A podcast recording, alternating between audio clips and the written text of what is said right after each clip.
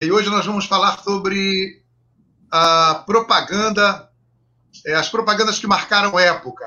Para fazer isso, nós não poderíamos é, deixar de convidar alguém que a história dele se confunde um pouco com a história do rádio em nota para a nossa geração. A nota que eu digo é nós que somos mais jovens. Né? É, e menos jovens.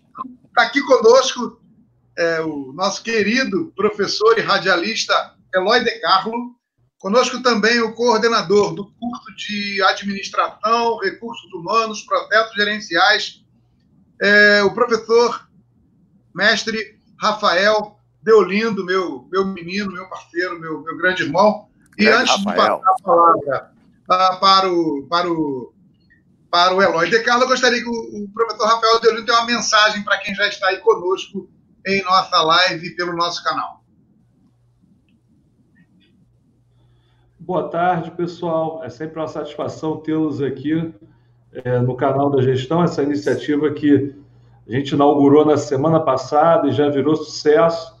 Essa é a nossa terceira live, essa toda especial, recebendo essas duas feras aí da, da comunicação, da propaganda. Professor Eloy De Carlo, muito presença essa tarde aqui conosco. Professor Silas Franco também, nosso querido coordenador de marketing. É, e a gente teve lá atrás uma, uma live na quinta-feira com o professor Alessandro Piloto, nosso canal. É, a gente tem também as lives técnicas. Ontem à noite a gente teve uma e hoje mais uma mais uma live aí com os professores Eloy, professor Silas. Espero que vocês aproveitem bastante. Aproveitem para se inscrever também no canal, tá? Você que ainda não é inscrito, se inscreva no canal, ative o sininho, porque embora a gente mande para vocês por e importante que vocês ativem o sininho, porque você fica sabendo na hora, na hora que a gente puder uma live no canal, já aparece para vocês aí, tá bom? Então, é muito importante que você se inscreva no canal e ative o sininho para ficar ligado nos próximos eventos, tal. Lembrando que todas as nossas lives valem horas de atividade complementar, mas o mais importante aqui é o conhecimento. Acima de tudo, o que vão ter hoje à tarde não tem preço, vale mais do que mil horas de atividade complementar, é quase um curso inteiro com essas duas feras. E eu vou estar aqui nos é bastidores, isso. né? Como é que fala mesmo, Silas? Nas carrapetas, né? Ah, nas carrapetas. Nas carrapetas. Nas carrapetas, né? Professor Rafael Deolindo e fiquem ligados na nossa na, na, programação aqui do canal, tá? Dos cursos de gestão, comunicação, publicidade e propaganda, que a gente vai estar oferecendo para vocês nesse período de isolamento social, eventos, todos transmitidos aqui no canal, tá bom? Bom, agora eh, eu gostaria que ele se apresentasse para nós, mas para aqueles que são meus contemporâneos, vão lembrar aí de que eu fiz questão, eu gostaria que ele a professora Márcia Locke está com a gente. Eu gostaria que ele se apresentasse, tá. mas eu estava me lembrando aqui do, dos momentos da minha adolescência e ele fazia o toca-toca mundial, ele fazia a dobradinha mundial e alô, alô, emoção. Por favor, professor. O professor Eloy de Carlo é graduado em rádio e TV e especialista em jornalismo e cultura. Vamos beber dessa fonte. Com a palavra, o professor e radialista Eloy de Carlo. Por favor, professor. Boa tarde, Silas. Rafael também. Boa Tem tarde. falar da honra que é dividir essa tela contigo, tá? E para mim também, porque você é, é, um, é um grande camarada que a gente conheceu lá na Unigran Rio e, e durante todo esse tempo é uma convivência ótima, porque você é uma pessoa aberta, comunicativa, engraçada, né, alegre. Isso é que, que reforça as suas amizades, né? Boa, boa tarde, Thelma. Obrigado. É, é, enfim, Uh, eu, de fato, trabalhei em rádio durante muitos anos, né? É, comecei muito cedo. Antes de entrar na faculdade, eu já trabalhava em rádio e a faculdade foi uma extensão para mim daquilo que eu fazia já na, na rádio. Sempre fui apaixonado por isso e depois da faculdade ainda me tornei muito mais apaixonado, né? Teve uma época que eu tive que abandonar porque eu recebi uma proposta da Globo para trabalhar à noite na Rádio Globo. Eu estudava à noite na Gama Filho, tive que trancar a faculdade e anos depois eu, eu pude concluir, né? Mas, enfim, trabalhei em grandes rádios do Rio, trabalhei também em televisão, é, já trabalhei na, na Rede Globo fazendo férias lá do, do Homem das Chamadas, o Dirceu Rabelo. No início do SBT eu fazia chamadas do SBT, fiquei por dois anos fazendo, Depois fui para São Paulo trabalhar na Transamérica, recebi um convite. Na verdade, fui demitido aqui, né? Chegava atrasado, faltava. E aí o diretor da Rádio coisa Globo... De menino, coisa de menino. É, o diretor da Rádio Globo falou, meu filho, com a mesma humildade que eu estou te demitindo no corredor da rádio, é, eu posso um dia te pedir emprego. Eu falei, que isso? Esse cara me pediu emprego? Pois é, esse cara era o Mário Luiz, foi um grande nome do rádio no, no, no Rio de Janeiro, no Brasil. E aí, para São Paulo, fui lá para a Transamérica, uh, ser gerente de produção, locutor. Depois voltei para o Rio, aí sim começou a Rede Manchete. E eu já trabalhava, voltei para a Rádio Globo e uh, fui fazer a voz da Rede Manchete de televisão. Foi uma rede que uh, encerrou os trabalhos precocemente em 1999 e, e sempre trabalhei em rádio AM e FM. Eu, antes de, de entrar assim, na, na, no que nos traz aqui, né, eu gostaria de, de lembrar que, que o rádio ele, ele provoca no meu imaginário a capacidade de construir um elemento, construir um ator. É, quem fazia isso com muita presteza era o nosso saudoso é, Ricardo Boixá. O programa é, dele, ele falava e você se imaginava naquela situação, né? Então você começava a a se colocar no lugar do outro. Mas tinha um jargão, eu acho que na sua voz fica melhor do que na minha, que as pessoas podem achar que o, o aparelho dele está com defeito. Não, não, agora quem está falando sou eu. Quando o Eloy fala, muda tudo, que a voz dele é a voz de outro. Tinha alguém que falava assim, assistindo o jogo aqui é como se você estivesse à beira do gramado. Fala quem era, por favor, e como é que era o negócio. É, esse era um slogan da Rádio Globo, né? Veja o jogo ouvindo a Rádio Globo. É como se você estivesse à beira do gramado. Jorge Cury e Valdir Amaral falavam isso naquela época que transmitiam jogos, né? Então, veja o jogo ouvindo a Rádio Globo.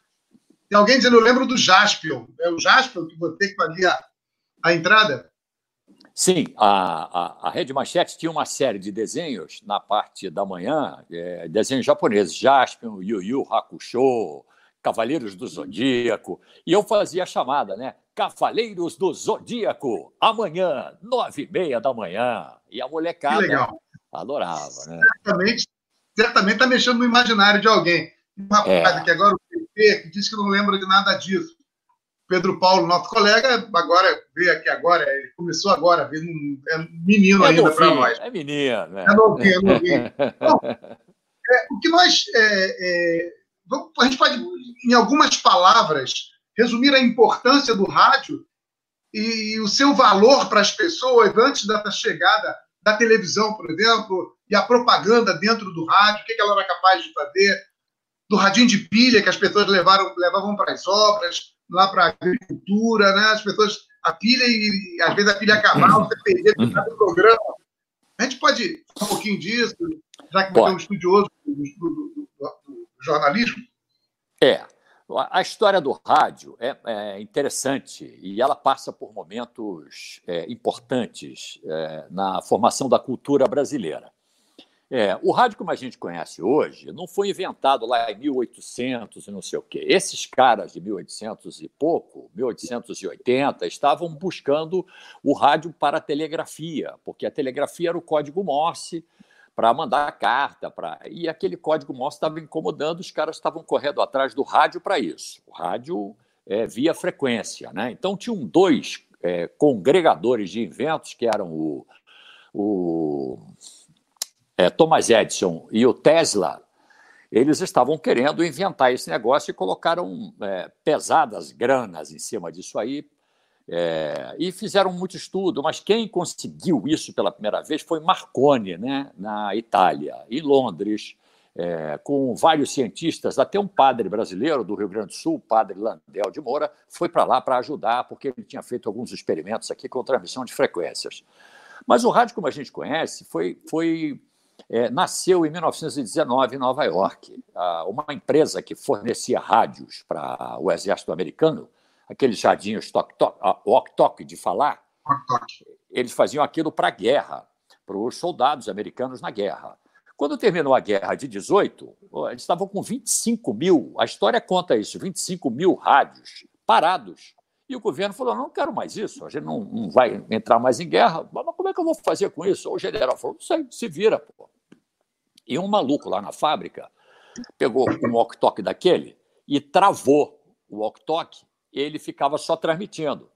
E ninguém recebia, ninguém, ninguém podia falar, só ouvia. E ele botou música para tocar, de vez em quando ele falava uma notícia, ele dava bom dia para o pessoal, oh, bom dia, está no ar a rádio da gente, o nosso radinho vai tocar uma música. Era o radinho tocando música. Alguém ouviu aquilo e teve a ideia de fazer uma rádio. Essa foi a primeira rádio em Nova York.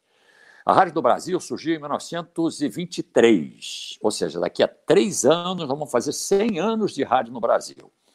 Aconteceu assim: o presidente da República, Epitácio Pessoa, queria mostrar na feira de ciência que estava acontecendo no país, em comemoração aos 100 anos da independência, 1922, trouxe a Westinghouse para fazer uma demonstração de como é que funcionava o rádio. Era lá na Praia Vermelha. É, e lá tinham vários estandes das nações e cada um apresentava alguma novidade, alguma, alguma novidade da ciência, um avanço da ciência. E Epitácio Pessoa, então, mostrou o rádio para os brasileiros. Ele fez um discurso lá né, de, de abertura e foi colocado uma torre lá no Morro do Corcovado. Oi, Rodrigo, boa tarde. É, e esse, esse, essa, o Morro do Corcovado ainda não tinha o Cristo, né? É, quase 100 anos de rádio. Não havia o Cristo lá, eles colocaram uma antena e levaram receptores para Niterói, Petrópolis e São Paulo. E lá na, na, feira também. E o presidente fez um discurso, o povo ficou maravilhado com aquilo. Que isso, o cara falando lá e saindo aqui. E aí, o outro fato histórico, às 19 horas, fizeram outra transmissão direto do Teatro Municipal, a Orquestra Sinfônica Brasileira tocando o Guarani. Olha a coincidência. 19 horas. É a música da Voz do Brasil. Em Brasília, 19 horas. Tá, tá, tá, Aquilo Pô, foi tocado lá. Roquete Pinto, que era um, era um médico, historiador, é, membro da Academia Brasileira de Ciências, ficou encantado com aquilo e deu um estalo nele. Isso vai ajudar a tirar o povo da, desse analfabetismo que assola o país. Você tem uma ideia, estava por volta de 80% o analfabetismo no país naquela época. Não aqui na região sudeste, que era de 48%. Olha que massa analfabeta que tinha. É muito relevante para todo mundo que está ouvindo a gente. É. E aí, Roquete Pinto é, imaginou que o rádio pudesse ser o transmissor de cultura para esse povo. Porque o povo analfabeto chegava na banca de jornal, estavam lá os, os principais jornais da época, ele não conseguia decifrar aquele código, ele não conseguia saber o que estava escrito ali, então ele não tinha acesso à informação. Aí o Roquete Pinto é, conseguiu colocar uma rádio no ar, foi a primeira rádio, Rádio Sociedade do Rio de Janeiro, no dia 20 de abril de 1923. E foi um sucesso, né? A rádio foi um sucesso, o povo ficou maravilhado com aquilo. E ele chegava, eu costumo dizer na aula para os do, dos alunos, para um, fazer uma graça, ele pegava o iPhone dele da época 0,2, né? ele ficava lendo o jornal, comprava vários jornais, circulava as notícias que ele achava mais importante é, transmitir, informar aquele povo analfabeto, ligava para a rádio e dizia: bota no ar que eu estou chegando. E ele fez o primeiro jornal falado no, no rádio. Ele lia aquelas notícias para as pessoas analfabetas. E eles começaram a ter, foram os primeiros analfabetos a ter acesso à informação. Aquilo foi uma, uma maravilha. Mas depois apareceram outras rádios, e a rádio dele só tocava música clássica para o povo aprender o que era música clássica, erudita, mas o povo não estava muito para aquilo. O povo queria o funk da época, que era o samba. E aí outras rádios começaram a aparecer, Rádio Clube do Brasil, é, começou a surgir a publicidade, a publicidade surgiu nos anos 20 no rádio, de forma inadequada. É, fala, Rondinelli, obrigado. É, até que, até que, em 1932, Getúlio Vargas assinou um decreto, ele, ele, não foi ele que executou aquele decreto, é claro, aquilo foi é, alvo de estudo por muitos anos, ele assinou um decreto de que a publicidade tinha que ter no rádio, no máximo, 30 segundos. Se passasse disso, é, a, a, publicidade ia ser cortada. Se adaptou às tecnologias, continua atuando. Muito obrigado. vindo, vindo de quem está vindo a ter elogio aí, Rafael. É. Alberto Corona, eu, eu, nem mais. quem é da Unigran Rio conhece o Corona, não conhece a vida artística do Corona que eu conheço. Ele foi, é locutor de rádio. Ele não pode dizer que foi locutor, porque ele é locutor e era um excelente locutor de rádio. Trabalhou na Rádio Manchete, nós chegamos a trabalhar juntos lá uma época. E é um excelente locutor. Não sei porque o Corona deixou o rádio. Acho que ele se apaixonou pelo jornalismo, pela fotografia e largou a gente para lá. Então. Mas ele, depois além do mais, um grande sujeito, um grande amigo. É grande. Tem 1,92m, né? E, é, é grande, grande amigo. Aí o rádio foi, foi é, se desenvolvendo e apareceram as novelas, apareceu a Rádio Nacional. É, Júlia aí, olha Júlia tuas aulas. Pode voltar, não pode, professor. É, isso aí, Julinha. Então, é, a, a, Getúlio Vargas, com o seu Estado Novo, ele interviu na Rádio Nacional, é, tomou a Rádio Nacional do, daquelas pessoas que haviam investido num, num equipamento é, maravilhoso, um caste maravilhoso, e ele dominou a Rádio Nacional, que era a TV Globo da época. É como se o governo hoje é, é, é, tomasse uma grande emissora de prestígio nacional. Não, é? não vou nem falar o que, que é, porque para não, não, não provocar nenhum tipo de reação, mas foi isso que Vargas fez. Ele assumiu a Rádio Nacional e só podia se falar bem do governo dele. E a Rádio Nacional teve uma época de ouro, as novelas da Rádio Nacional. Ah, eu cheguei a ouvir algumas novelas depois, né, com um menino ainda, Jerônimo, Herói do Sertão, Silas deve ter ouvido também. E a gente ficava imaginando o cenário. Existia um cenário naquela novela impressionante, mas ele estava na cabeça da gente. Né? E o rádio foi crescendo. Aí chegou a televisão chegou a televisão e acabou com, com, não acabou com a festa, né? A televisão chegou em 1950, mas só em 1962 é que ela começou a se posicionar como forte veículo de comunicação. No início, ela se apropriou da linguagem do rádio. Quando, é assim na mídia, né? Quando uma mídia se estabelece, ela se apropria da linguagem de outra. Até ela dominar aquilo e chegar à sua própria linguagem, demora um pouco, foi o que aconteceu com a televisão. Ela copiou o rádio, os programas do rádio foram para a televisão. E a televisão começou a fazer sucesso, porque a gente queria ver a cara daquelas pessoas que estavam ali. Né? É, até que em 62 ou 63, o faturamento comercial com publicidade da televisão ultrapassou o do rádio. E isso fez o rádio se. Né, tomou um susto e rapidamente, esse cara que eu mencionei no início, o Mário Luiz, é, teve uma grande sacada de, não só ele, mas como os, os proeminentes da época, né? de é, tornar o rádio mais imediatista. É, ele era, por exemplo, acontecia um incêndio naquela época, a rádio chegava e fazia reportagem na hora. A televisão até ia, mas era filme, eles tinham que revelar aquele filme. Então, até revelar o filme, chegava na estação, tinha que fazer aquelas coisas só aparecia aquilo no Jornal da Noite. Então, aquela informação não chegava para o espectador. E o rádio tinha, estava espalhado pelo país inteiro. Então, instantaneidade foi a arma do rádio. Utilidade pública, o rádio passou a ser útil porque havia é, os preceitos de proximidade e atualidade, que são até hoje utilizados pelo rádio, mas também o da utilidade. Aí é útil para mim, eu vou ouvir. E o rádio ah, inventou também, né, os japoneses inventaram o rádio de pilha, que é do tamanho do nosso celular, e as pessoas saíam, como você disse no início, as pessoas saíam com o radinho de pilha no ouvido. Então era a internet, era o mundo ali dentro. O meu pai me deu um rádio de pilha. E eu olhava para o rádio e via Silas. E amigos que estão assistindo aqui, elas, eu vi o mundo ali dentro. Eu falei, eu quero ir para dentro. Eu quero esse mundo para mim. O mundo era maior. Né? É muito maior do que eu imaginava. Mas, de qualquer maneira, a televisão, mesmo é, é, entrando e, e, e pegando um, uma grande parte da, da mídia, por exemplo, para propaganda, para publicidade, a televisão ela demorou um bom tempo para virar assim um produto que estivesse na casa de todo mundo. Né? Durou algum Sim. tempo, alguns anos, para em cada de cada dez casas uma ter televisão. Hoje de cada 10, todo mundo tem mais que duas. A média está. Uma última pesquisa disse que nós temos mais do que duas televisões. É, nesse, nesse inteirinho aí, da chegada da, da, do rádio até essa horizontalização, essa, essa grande oferta, essa grande, é, é, e, e, essa grande aceitação, o rádio continuou tendo força, não é isso? E até se modernizou, deixando de Sim. ser somente AM e o FM ganhando forças, não é isso? É, aí nos anos 60, é, os americanos começaram a, a segmentar o rádio, né? Rádio eclético, rádio esportivo, rádio de notícias, rádio jovem. Aí surgiu, surgiram duas rádios jovens no Rio de Janeiro. É a Rádio Tamoio, que é, pertencia à, à Rede Tupi, que era a, a, rede de primeiro lugar de televisão, naquela época, nos anos 60, né? E, e a Rádio Mundial, que era do Sistema Globo de Rádio. Era uma. Final dos anos 60, por aí, surgiu essa Rádio Mundial, que foi um fenômeno de audiência.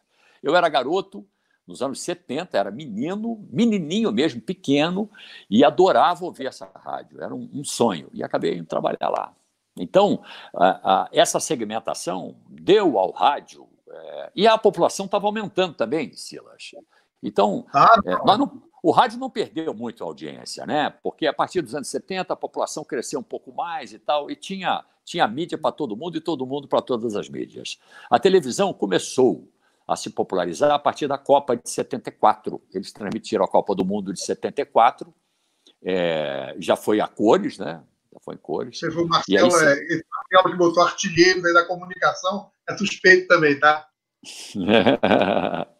Enfim, e, é, e aí o rádio foi traçando é, a sua, a sua trajetória é, buscando novidades. Né? O FM foi uma novidade. O FM já existia, mas era para mandar o som do estúdio da rádio para.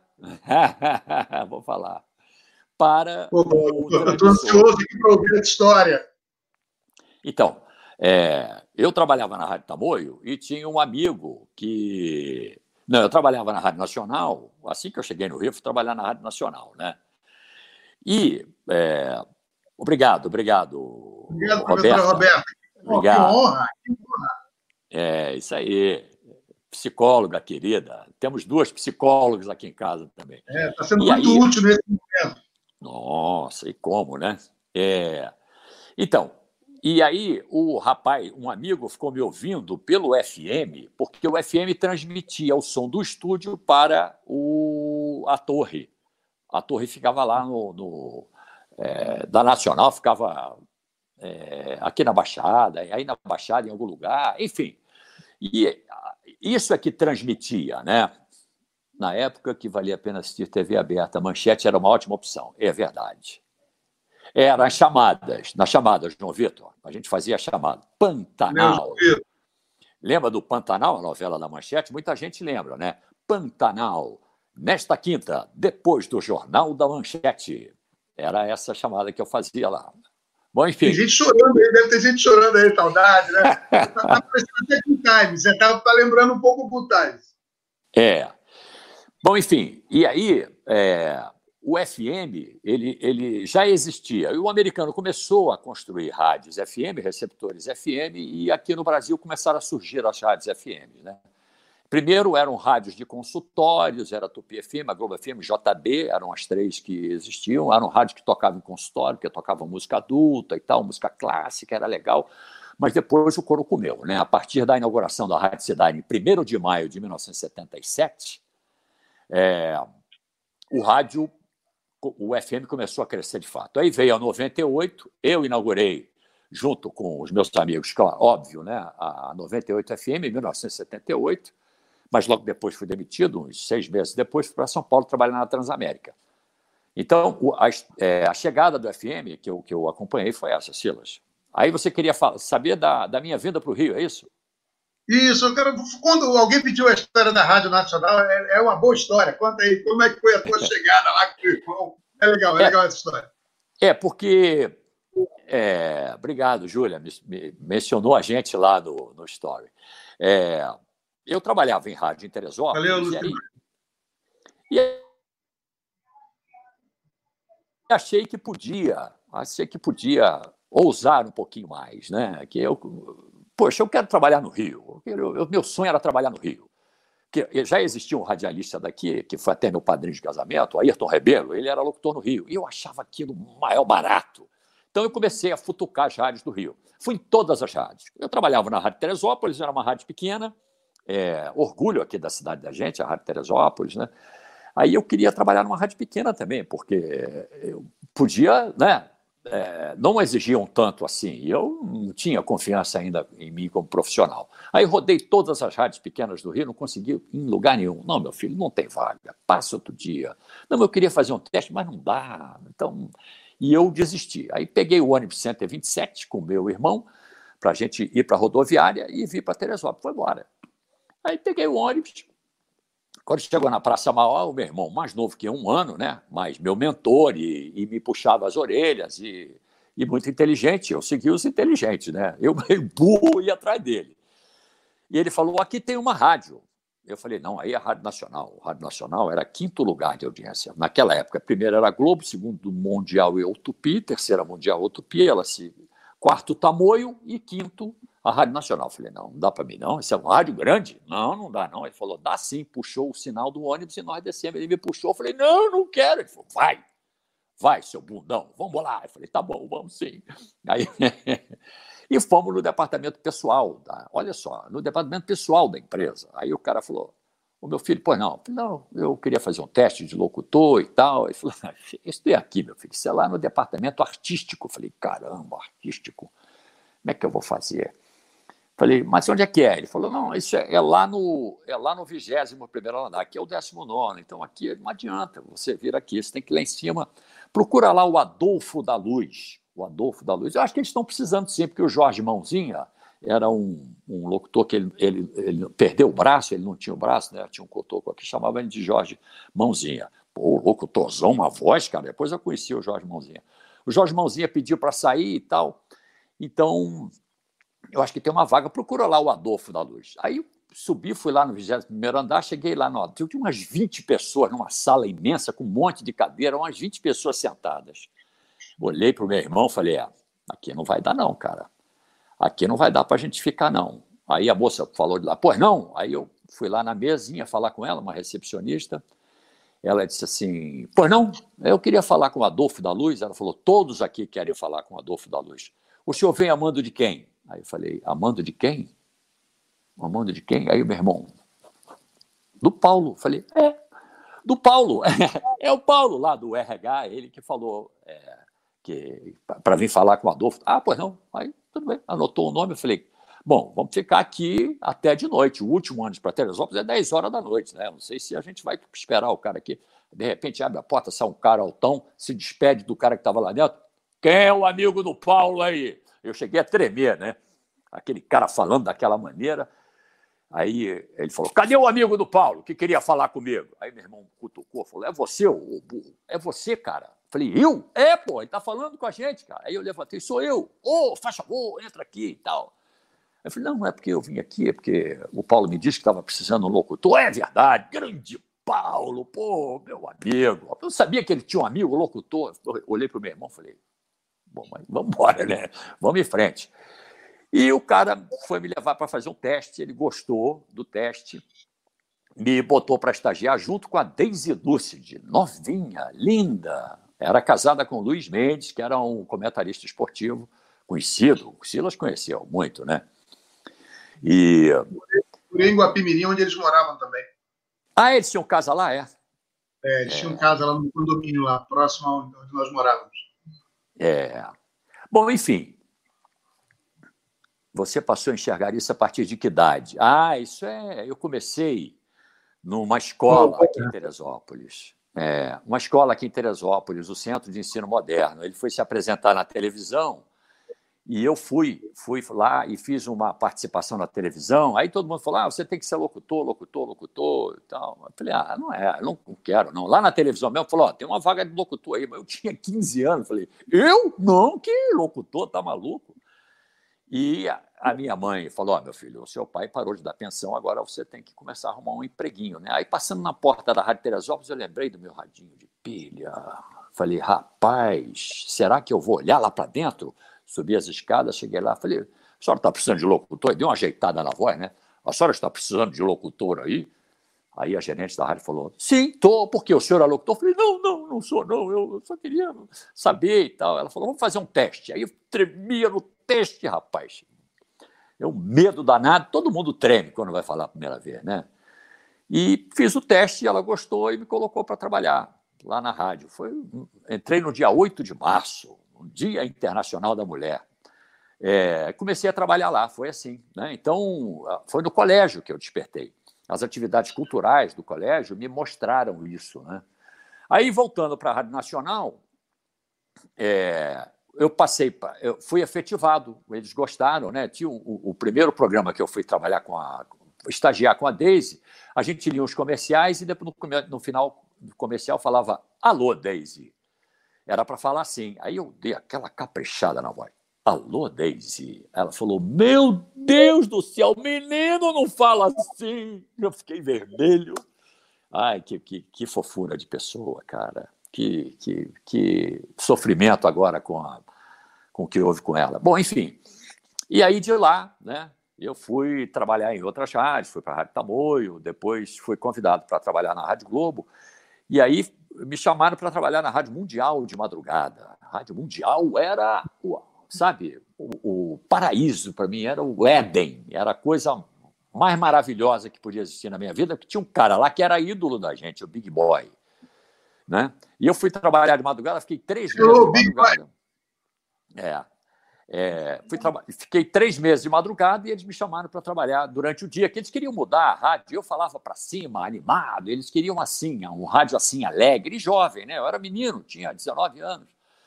E aí comecei a trabalhar e o Big Boy, sei lá, um ano depois, o Big Boy morreu, né? Ele, teve, ele tinha problemas cardíacos porque usava uma bombinha para asma.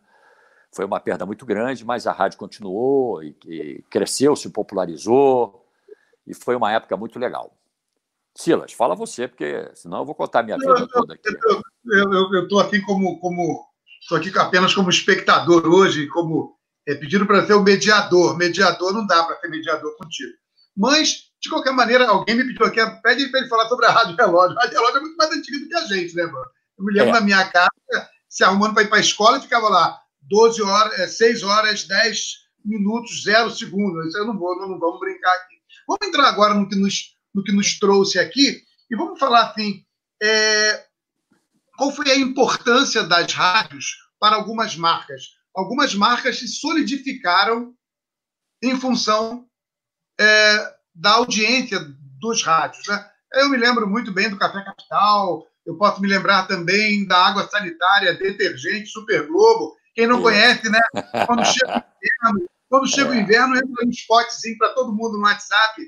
É, não adianta bater, que eu não deixo você entrar. É, não é do meu tempo, mas o PP que está aí nos ouvindo vai lembrar. Eu vou dançar o tchá-tchá-tchá nas casas da banha. A gente não, não, não, a gente não, não consegue lembrar, mas o PP certamente está lembrando. Mas eu queria. É, Obrigado, Márcio. Adiantar um pouquinho a nossa conversa, sabendo que o, né, o nosso, com você teria que ter três lives de, de uma hora. É, com a chegada agora das, das, das, novas mídias, né?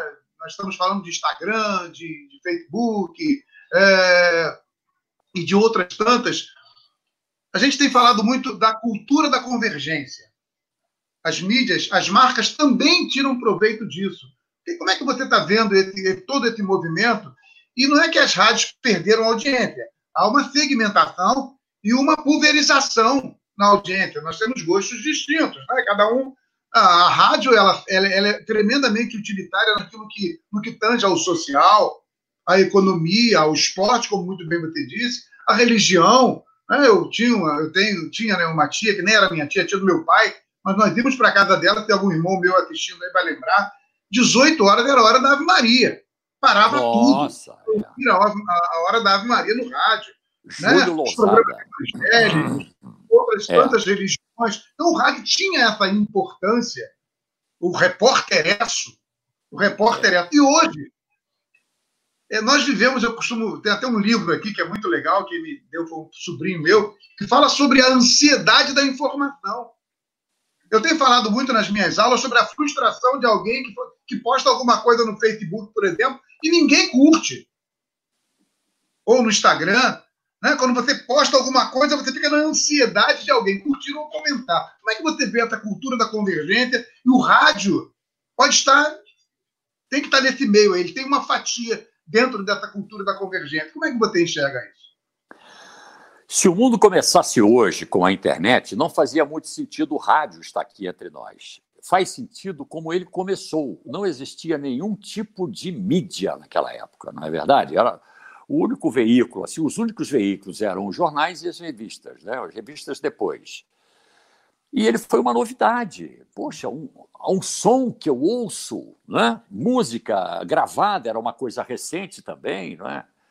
é, de 1880 e poucos para cá, com a chegada do, do gramofone, é, é que a música, a gente começou a ouvir aquele, aquele som. Né? Então, o som estava presente, era uma coisa nova. Aí, por toda a história do rádio, é que ele, ele faz sentido hoje, faz muito sentido para a gente. Né?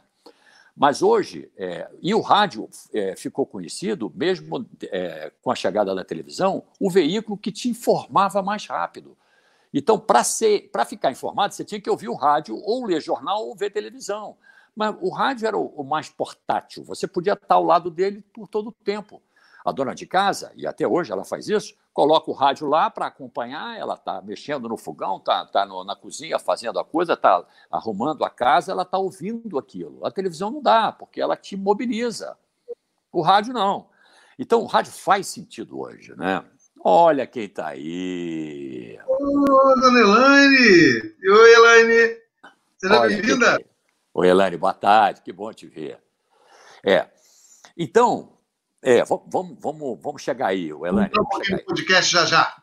É, o, então, o, o, rádio ainda tem a sua importância e aqueles, os mais velhos que têm o hábito de ouvir o rádio, vão continuar ouvindo. Né? E as pessoas que, que, que porque por causa dos mais velhos ouviam também, vão ficar mais velhos e vão ouvir. Então eu vejo mais 50 anos para o rádio ainda, sabe, um, em alto nível, e ele vai se reinventar e vai ser melhor ainda do que é. Hoje a informação está ultra, a internet ultra segmentou o rádio, né? ultra, super. Então você tem segmento de tudo que é lugar. Você tem informação de tudo que é lugar. E a convergência fez com que uh, os atores também mudassem. Então, não tem só ator de um lado agora. Né? A interatividade que, de, que pregada por McLuhan está aí. Ela tá, o cara é visionário. Lá nos anos 60 ele viu isso. Anos 1960 ele, ele viu o que a gente está vivendo agora. Né? Até indiquei para um aluno que está fazendo uma, um TCC, McLuhan, leia o McLuhan que você vai entender tudo que está acontecendo agora, essa convergência. Enfim, é, então, existe com a internet, que é um, é um, é um veículo que, que congrega todos eles, né? existe a, a, essa participação de tudo que é lado. Aí é, a convergência é, criou uma nova cultura. Por exemplo, eu posso, eu, eu pego, eu faço um meme. O meme é parte da cultura da convergência, na verdade. Eu pego uma informação que veio de um lado, adapto com uma informação nova e coloco aquilo e aquilo é replicado na internet, né? Então essa essa a convergência juntou todo mundo. E o rádio inventou o podcast com a chegada da internet. O, o, rádio se beneficiou, foi o primeiro a se beneficiar com a chegada da internet, porque o rádio do interior, lá, lá atrás, ó, lá no interior, a informação era escassa. Eles obtinham informação dos jornais para colocar no ar. Eu vou ouvir a rádio, se tem um jornal, eu posso ler. Eu não preciso ficar ouvindo a rádio o dia inteiro para ser. E o rádio começou a ter muita informação. E mais, ele podia transmitir pela internet. Lá no Japão, o cara estava ouvindo a gente aqui, que maravilha! O rádio tem limite. Né? Quem está no Rio de Janeiro desce a serra aqui, não ouve mais a Rádio Teresópolis. Você está aqui no Rio. Você está aqui no Rio, você vai para Curitiba, não ouve mais a rádio que você gosta. Agora não, agora pode. Mas a internet também tirou a audiência do rádio, né? diminuiu a audiência do rádio, porque ela é um veículo com tudo que você pode imaginar. Então, o rádio, nessa época, em 1997 mais ou menos, é, já tinha o podcast, o Elaine, mas não tinha esse nome. É, eles criavam, por exemplo, a, CB, a CBN foi mestre em fazer isso. Né? A CBN tinha um comentário do Arnaldo Jabot, tinha um comentário do Renato sobre vinho, tinha um comentário de Fulano eles é, editavam aquele comentário, pimba, penduravam lá na página da CBN. Se você quiser ouvir, você vai lá, clicava na pum, clicava lá e ouvia aquilo. Né? E aquilo passou a ser passou a ser um concorrente também do próprio rádio, porque ao ouvir aquele produto, você está fazendo concorrência para o rádio que está ao vivo naquela hora. Né? Mas ele ficou, ficou preso ali. E aquilo passou a ser o podcast. Alguém teve uma ideia de botar esse nome porque era Broadcast. Né? Então, ele, ele pegou o, o, o iPod e juntou iPod com broadcast, ficou podcast. E o podcast nada mais é do que esse, esse invento lá da CBN e das outras rádios. E, e ele foi aumentando. Uma entrevista com fulano de tal pode ser um podcast, né? E ele foi sendo criado dessa forma. E a internet gostou do podcast. Eu tenho a impressão de que é, o podcast ele não vai ter uma vida muito longa. É, isso é uma análise de um, de um profissional do meio que pode estar errada porque ele virou o xodozinho da internet agora, né? A Globo resolveu fazer um podcast com, com a apresentadora da TV, Convergência de Mídia, para fortalecer o Jornal da Noite com as, com as, notícias da manhã. De manhã cedo você tem lá um, um, podcast da apresentadora do Jornal da Noite. Opa, vou ouvir, porque eu gosto de ouvir. Tal. É, a JB hoje é primeiro, é, disputa primeiro lugar, né? O primeiro lugar é dividido entre a, a JB, a Melodia FM, a Rádio Tupi. Né? Então, essas rádios brigam pelo, pelo primeiro lugar de audiência no Rio. É, brigam não, elas se revezam na ponta ali. A JB é uma delas. Adulto contemporâneo, locutor, não fala besteira, não fica falando bobagem o tempo inteiro. Ligue pra gente, participe. Eu vou te dar uma camiseta, manda pro WhatsApp, não sei o quê. O locutor fala 20 vezes isso, a gente enche o saco, eu não quero ouvir isso. Eu quero ouvir eu coisa relevante. Enquanto você falava, é, do, do, descer a serra e perder a frequência, e né, essa, que, a, que a internet trouxe. Eu me lembrei de um comercial que rodava nas rádios nos anos 70. Eu era bem pequenininho. Eu me lembro que ele dizia o seguinte: corre, moleque, vai buscar na esquina Jornal do Comércio para o seu senhor, que quer saber negócios da província e saber notícias do, do imperador. Alguma coisa assim. Do interior. Jornal do Comércio tem toda essa, essa história. Eu conto para os meus alunos, né, os alunos jovens, quando eu estou falando de marketing, de imagem, de marca, e eles ficam assim, meio que. Mas era assim, era assim. Eu recebi um jornal com três dias, quatro dias de atraso. E hoje eu estou recebendo muitas das vezes a notícia antecipada, né? Esses dias é. mesmo no presidente Coreia do Norte, alguém da gente já tinha morrido, não morreu. Então a gente está. É. Tá, os podcasts estão trazendo também, Alex, se associando a essa cultura da convergência. Mas eu gostaria de entrar um pouquinho na importância é, da marca para. É, aí eu vou utilizar uma palavra que você utilizou aí, Kotler também utiliza em seu livro, é, na proeminência da marca, a projeção da marca. Logo, logo nós vamos tocar aí alguns comerciais, e eu, aí sim vai ser é, flashback, né? Vai ser muita emoção. Vai ter gente aí é, que não conhece, mas tem uns é. PPs da aí que vão adorar, né, cara? Vão, vão se sentir meninos.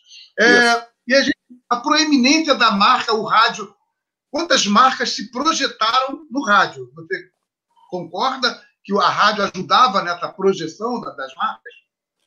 Sem dúvida. O rádio criou é, envolvimento de, de marca durante muitos anos. Depois a televisão veio com a imagem. Né? Aí fortalece mais ainda a marca. Mas grandes marcas foram criadas ao som do rádio, né? ao som do rádio.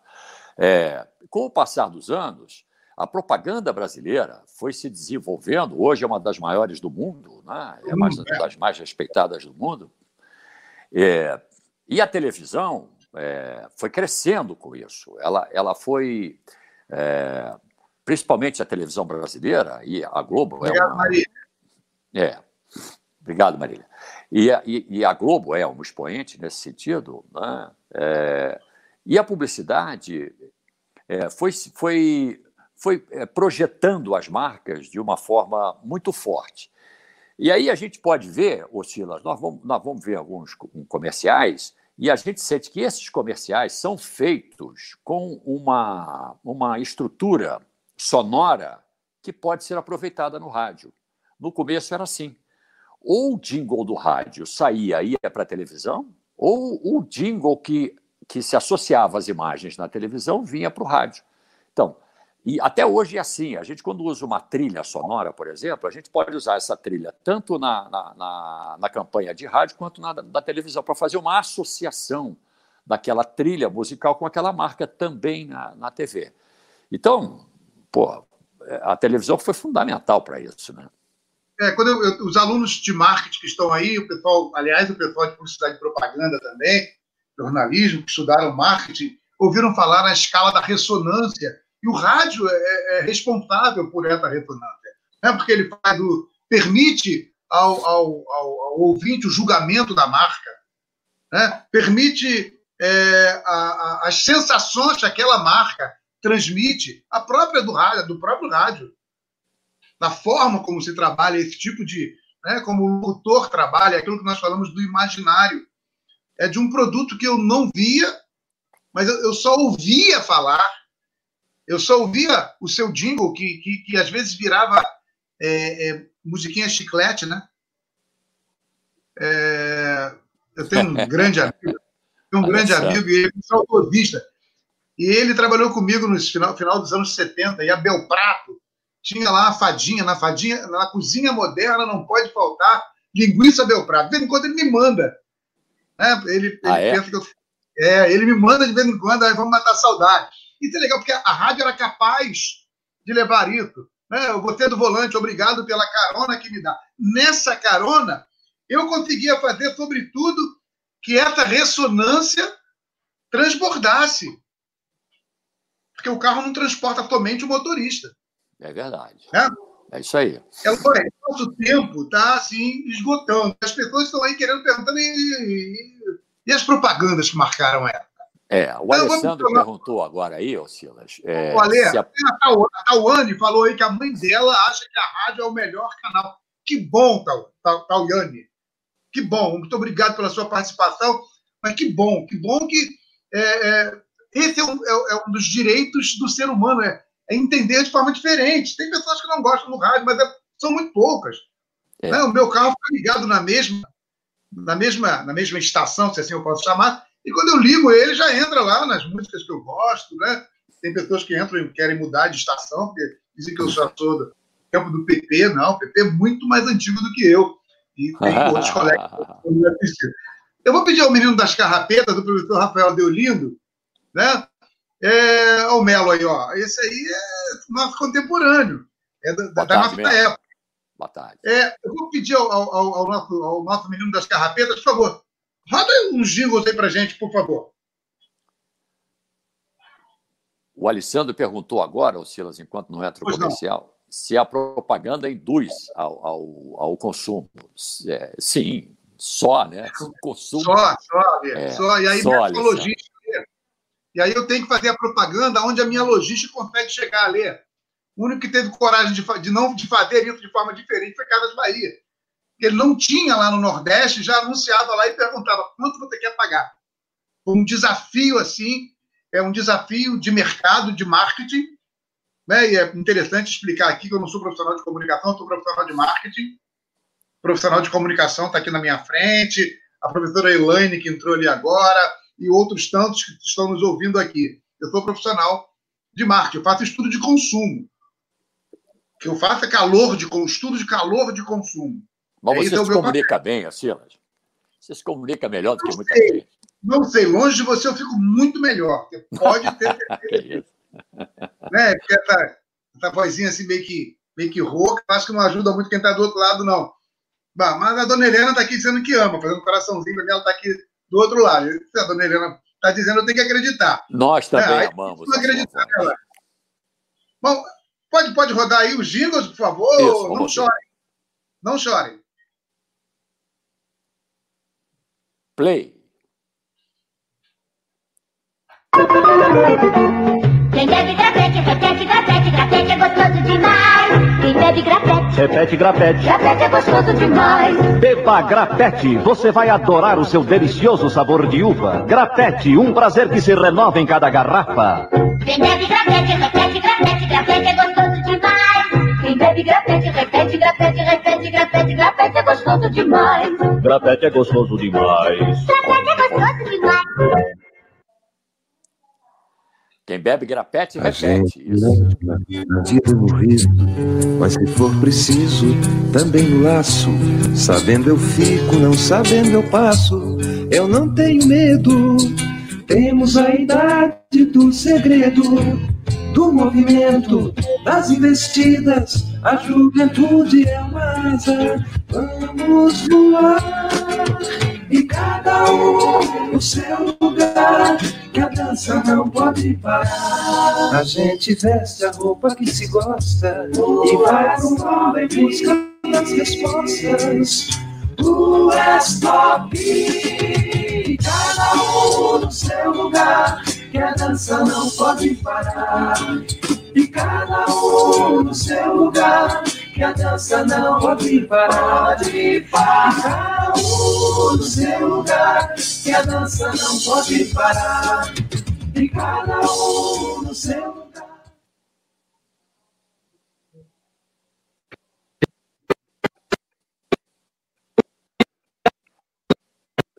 Opa! Um problema aí no som. No áudio. Hoje existe tanta gente que quer nos modificar.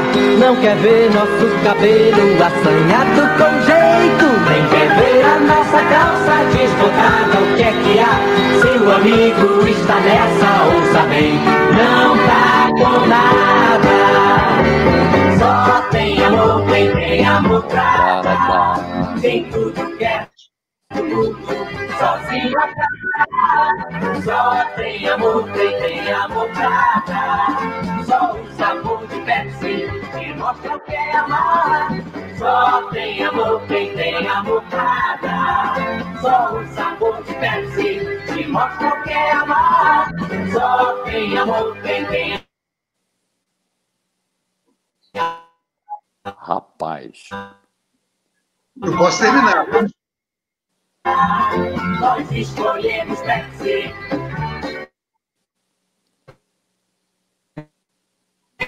Vai nos mudar. Ouviu? pra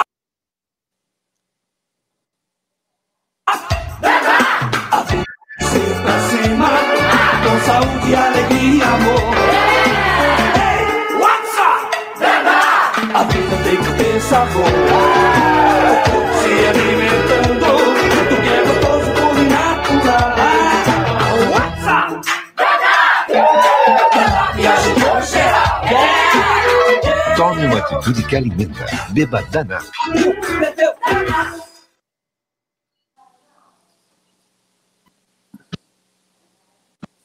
Olha, foi- fomos, fomos, fomos, fomos lá atrás, fomos lá nos anos. 70, Tem mais, 80. tem mais. O balanço do mar é um dom de saber aprender a sonhar. É um giro no ar, é unir, é vencer. É curtir quem se ama, é o prazer. É um chute no ar, é viver, é lutar. É estar sempre pronto pra recomeçar. É experimentar o prazer de viver. É um jeito de amar, inventar pra valer. É o tom, é o mar, é um sorriso sem jeito, é o calor, é o suor, é o amigo do peito, é a trança do corpo, é o vigésimo andar, é um abraço apertado, é um brilho no olhar, é experimentar o prazer de viver. É um jeito bem junto de ser e se dar pra valer, pra valer. Coca-Cola é isso aí. Coca-Cola, grande anunciante. É, e você vê que vai, vai havendo uma evolução no processo, as coisas vão mudando. hora de te contar, te ver mais uma vez, saborear meia mozzarella, meia ou calabresa, romana, quatro queijos, marguerita e portuguesa. Como é bom você chegou na hora H, adoro pizza com guaraná. Guaraná Antártica. Pizza com Guaraná. Rafinha, rola mais alguma coisa aí? O Rafinha, ele diz que tem. É bom. O gorila falou. O tigre de bengala diz que não fica sem. O elefante, o porco espinho, a zebra adoram também. O urso branco, o urso pardo, o leão leopardo. Toda a floresta vira uma festa. Quando tem iogurte parmalat. Muito bom. Pizza com Guaraná, Washington Oliveto. E, o- e e o nosso querido ursinho da Parmalat, os bichinhos da Parmalat. É, isso aí. Vamos- Pô, que, que show, hein, Silas? Parabéns, hein?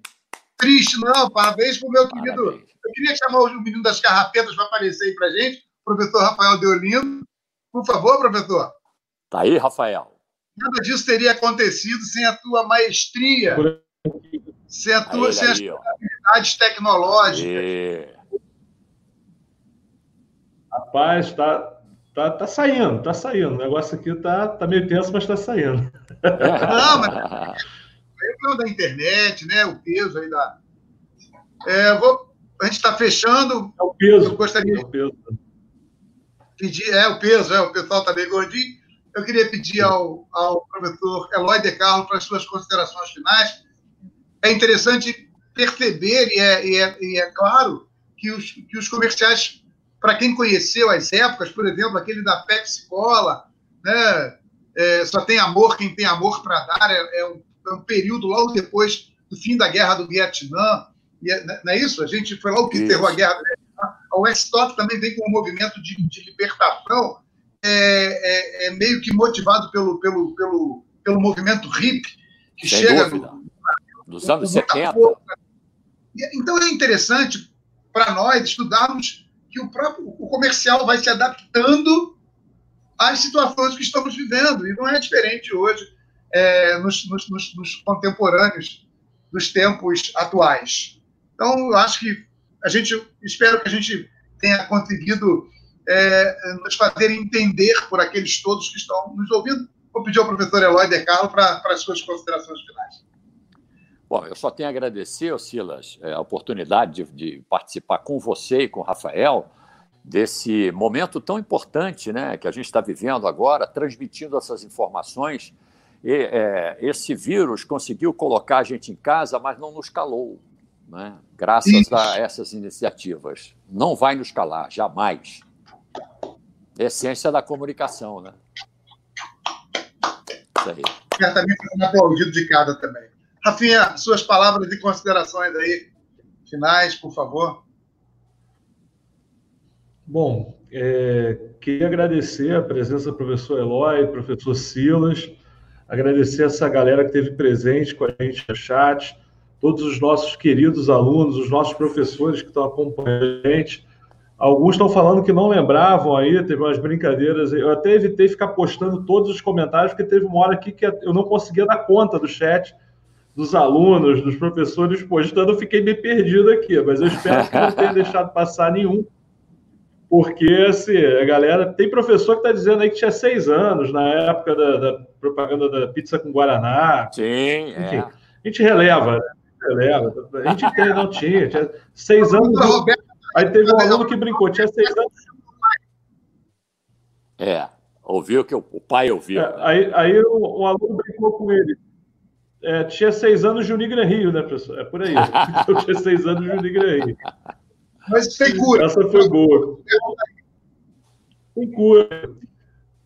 Agradecer a vocês né, pela, pela presença. Lembrar a galera que o formulário está disponível já aí no chat, tá bom? A gente disponibilizou com cerca de 40 minutos. Aí, como a galera vai comentando, ele vai subindo. Dá uma procurada lá em cima e eu estou repostando ele aqui a todo tempo, tá? Vou fazer mais um post para você perder. A gente ainda vai deixar aqui depois de terminar, fica aí para vocês, porque tem esse atraso, depois não conseguiu pegar, tá? E lembrando que tem uma novidade nesse formulário, como lembrou lá o professor Eloy no comecinho, tem sorteio. Esse formulário aí, para quem se inscrever, a gente tem lá um mês né, de Spotify, né, Spotify Premium, a gente vai sortear entre a galera que se inscrever nesse, é, nesse formulário. E é, lembrar vocês que a programação aqui do canal da gestão ela continua, tá? Não só do canal da gestão, mas das lives da Unigran Rio. É, acompanha lá o canal de psicologia da Unigran Rio, tem as lives que a gente está fazendo para mitigar os efeitos né, desse período de pandemia. Tem o Sextão Show, galera do Sextão Show tá aí com a gente também, mandando comentários. Toda sexta-feira, a partir das 5 da tarde, né, acompanhe lá a programação, tá? Tem a galera aí do Sextão Show que está acompanhando a gente. Todos os cursos estão criando eventos né, para que vocês possam participar também. E, e, são resenhas maravilhosas como essa que a gente teve a oportunidade de acompanhar aqui hoje. Muito boa essa live, a galera está aí aplaudindo direto, que foi muito espetacular. Um excelente papo nessa tarde de sábado e, acima de tudo, muito conhecimento. Essa frase é, do, do professor Eloy de que se viu Pô, a gente não conseguiu calar a nossa voz, isso resume tudo que eu estou sentindo nesse momento aqui agora. E muito obrigado a todos vocês. Lembrando, né, como eu falo para caramba, com Brinco Silas, lembrando que é, a gente tem é, mais duas lives agora na segunda-feira já, hein? Né, chegou para por e-mail, está chegando aqui no canal, no canal, mas na segunda-feira, dose dupla de live a live do pessoal de contabilidade, que também está aqui com a gente. Olha que legal, a galera de contabilidade. A gente, a live de contabilidade começa 5 horas da tarde sobre a importância do contador é, nesses períodos de, é, de pandemia, de crise que nós estamos vivendo agora, falando um pouco aí do ensino da contabilidade, da importância da contabilidade. E logo em seguida tem eu, né? Tem a minha live técnica lá, é, a gente vai fazer uma live sobre a utilização de Google Forms como ferramenta de gestão. Tá? E aquela live que eu abro a tela, mostro tudo, como funciona o Google, como é que você faz para criar do zero é, um, um, Google Forms, como que você faz para é, compartilhar esse formulário, recolher as informações, analisar. Que horas, Então, na segunda-feira, a minha começa a partir das 19 horas. Tá bom? Então, dose dupla. Aí você descansa um pouquinho e depois entra aí a live de, da área de gestão, tá bom? Deixa eu agradecer e vou para o chat aqui para os mestres poderem se pedir. Muito obrigado e um abraço a todos vocês aí. Valeu, Silas. Hum. Valeu, Rafael. Minha gente, eu quero dizer vocês muito obrigado. É, dizer para vocês que, graças a Deus, nós temos esse espaço aqui. Se isso tivesse ocorrido há 40 anos atrás, não teríamos essa oportunidade. Ou estaríamos usando uma estação de rádio e que há 40 anos atrás muito menos pessoas teriam, nós teríamos acesso a. Então, toda essa evolução é, nos trouxe até aqui. Dizer para vocês, tenham esperança. Tenham esperança. Mas sejam felizes por terem esperança. Não tenha esperança em ser feliz. Quem disse isso não foi eu, foi o Mário Sérgio Cortella professor Cortella. Sejam felizes, nós temos esperança. Eu tenho assim, uma certeza incrível que em breve estaremos fazendo isso fisicamente, bem próximos. Eu, professor Eloy De Carlo, o professor Rafael Deolindo, o Alessandro Santana, a professora Roberta, a professora Márcia Locke, esteve com a gente aqui, o PP, a Thelminha, todos vocês que estão aqui nos prestigiando, desculpa, eu vou cometer algum erro, é, alguma falha em não comentar, a to comentar o nome de todos, que o meu tempo está está se esgotando, mas muito obrigado. Muito obrigado à reitoria, muito obrigado aos pró-reitores que, que, nos dão todo o apoio. Nos dão todo o apoio e, nos, nos, e confiam em nós, de que nós vamos levar o nome da nossa universidade da maneira mais plena possível. Então, se você que não é nosso aluno e se encantou com a comunicação, venha fazer comunicação conosco, venha estudar marketing conosco. Venha ser um dos nossos.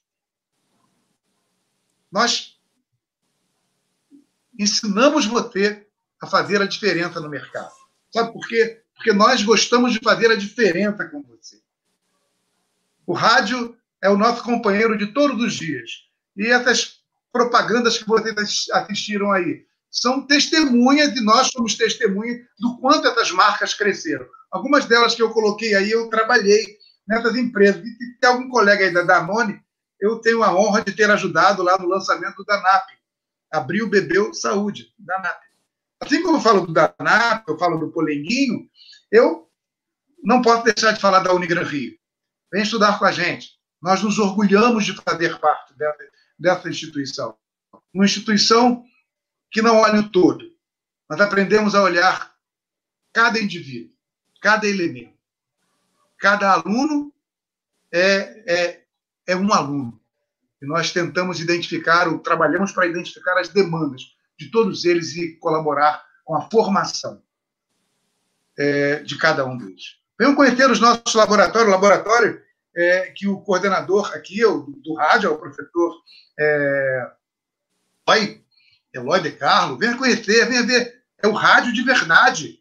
Já até fiz É lá, gravei lá com o pessoal de tecnologia. Ah, então, estejam à vontade. Logo que passar isso tudo, agende lá uma visita, né? eu quero saber como é que é laboratório de TV, laboratório de rádio, porque eu quero aprender. Vem estudar marketing conosco, vem estudar psicologia conosco, vem estudar logística conosco. Venha estudar conosco. Vai passar. Eu não fecharia isso aqui é, sem cumprir um, um, é, uma missão que eu tenho de falar do Mestre Jesus. E o rádio contribuiu muito com isso, obedecendo a um único mandado dele: ide por todo mundo e pregai o evangelho a toda criatura. Certamente o rádio contribuiu muito. Muitas pessoas tiveram encontro com esse mestre Jesus, conheceram as coisas dele via rádio. Eloy, dizer muito obrigado. Estou me convidando para até almoçar na tua casa uma hora dessas. Tá? Estou fazendo um convite a mim mesmo para ir almoçar aí em Teresópolis. Agora não pode, né? Como é que é? Agora não, deixa passar, fica tranquilo. Gente, muito obrigado. Deus abençoe a todos. Fiquem com Deus. Fique em casa por enquanto, mas logo, logo tudo vai passar e muito, muito breve nós vamos estar juntos. Um abraço. Um abraço, valeu. Um abraço, pessoal.